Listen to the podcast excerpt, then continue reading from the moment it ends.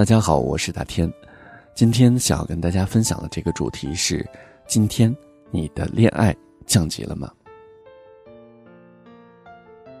最近发现大家不再把恋爱看得那么重了。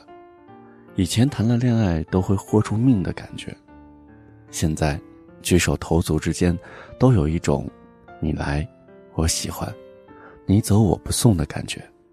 越来越难把精力全部放在一个人的身上，爱情的排序也成了自己最重要，爱情其次，爱情里的对方更是其次。的确，我们每天有很多事要忙，上班、赚钱、变美、自我提升，生活远远不止于爱情。我以前总是劝别人说分手的时候别难过，现在分手看见大家一副高高兴兴去买包的样子，我表示，刚踩上各种降级的大潮，又被新一轮的焦虑击中了。今天，你恋爱降级了吗？根据权威的显示，三分之一的都市男女青年。越来越不敢在感情中确认关系，给出承诺，取而代之的是不主动、不拒绝、不负责，最终因为另一半不堪忍受而决定终止关系。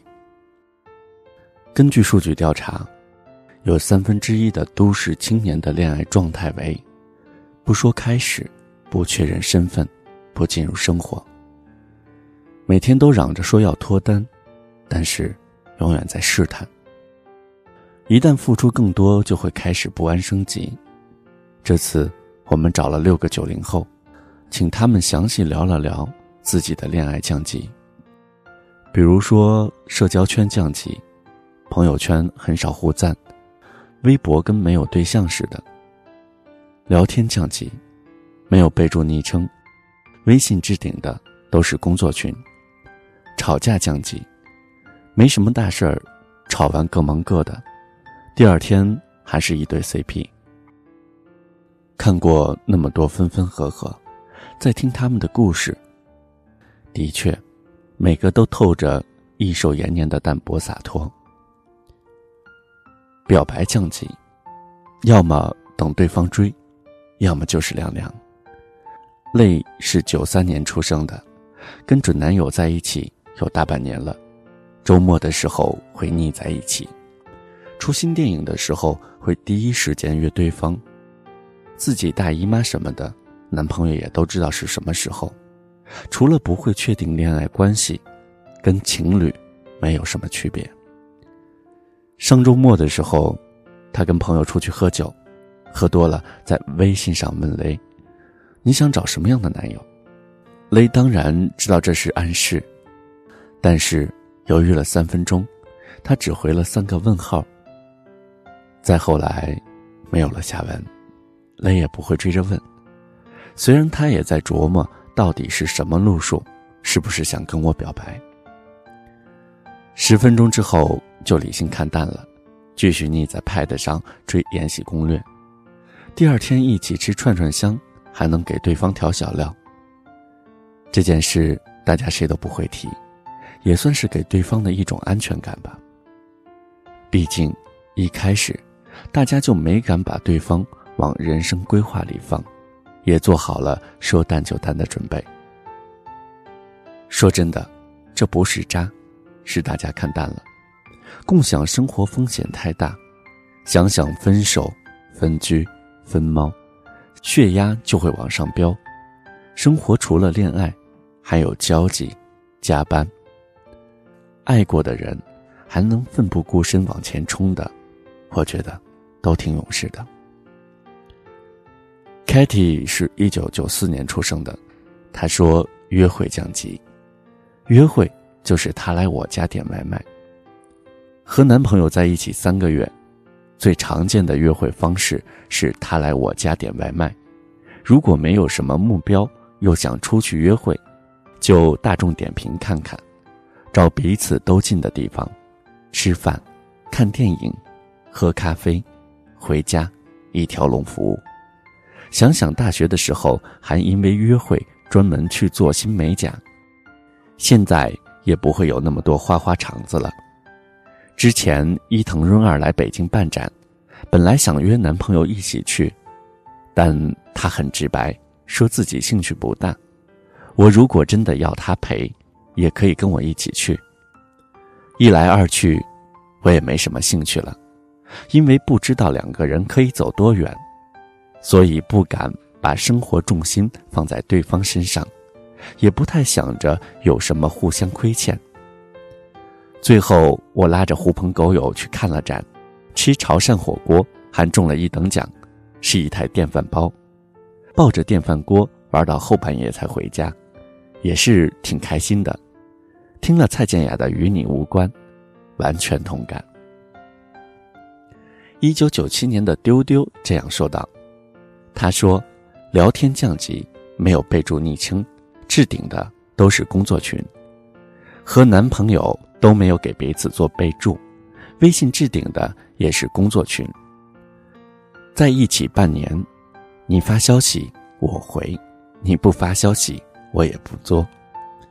前两天工作压力大，在微信上抱歉了两句，没等到他回复，本来还想追问着。”你在做什么？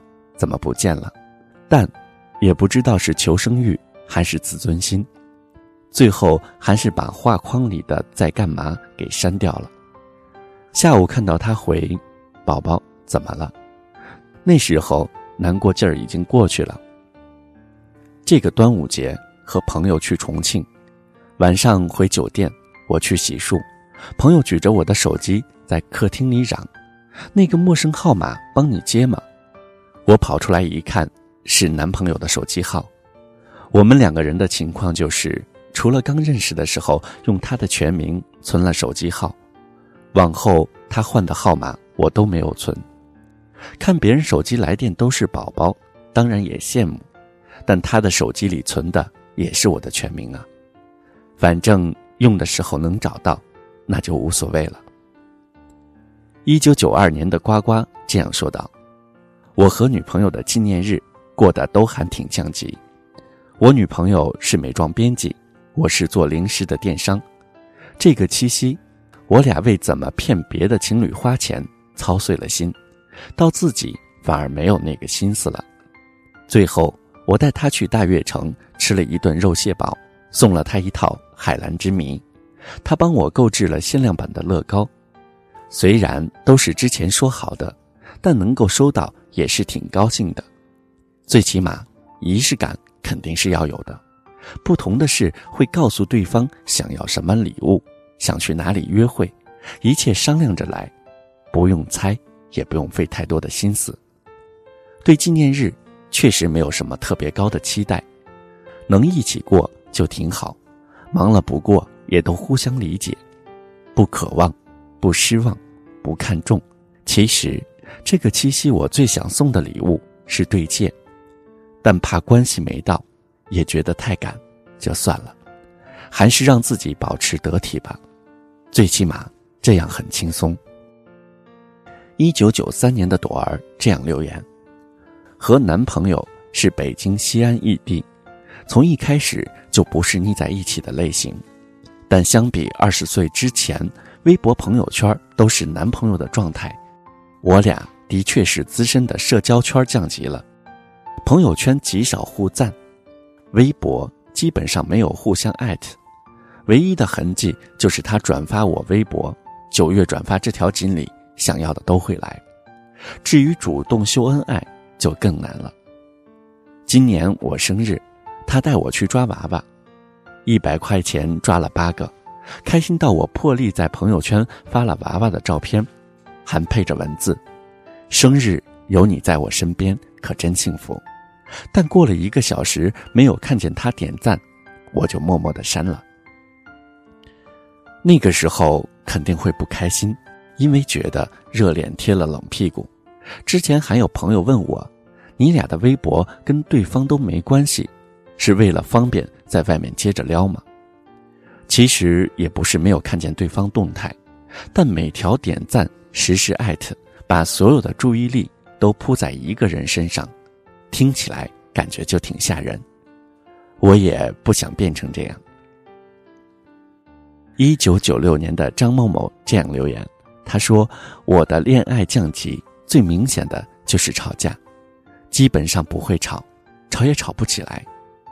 小事上有了分歧，正常的逻辑就是佛系三连，好的，都行，看你，一切搞定。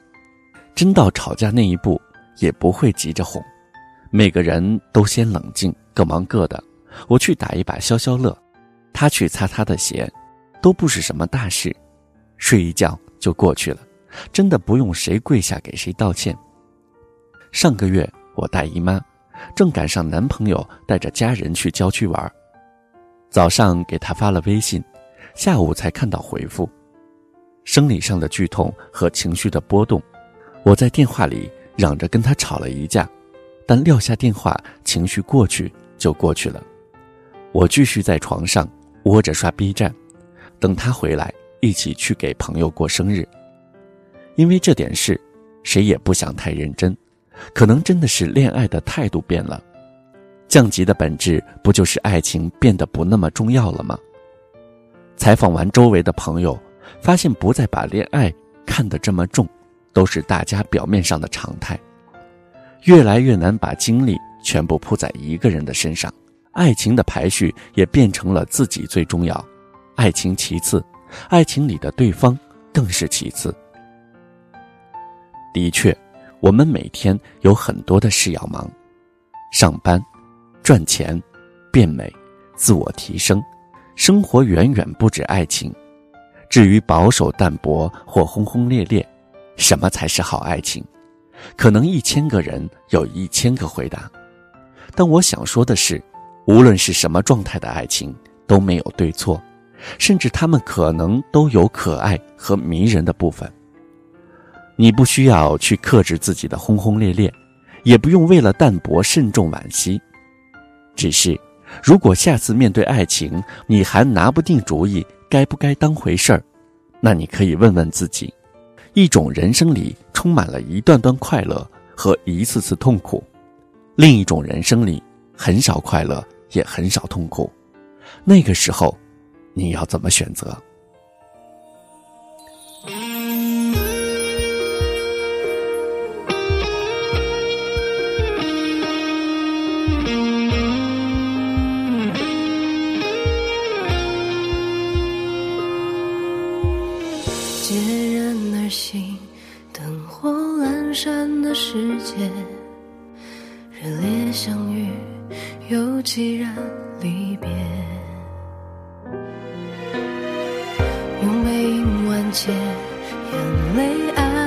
安静宣泄，如今回忆喧哗后凋谢。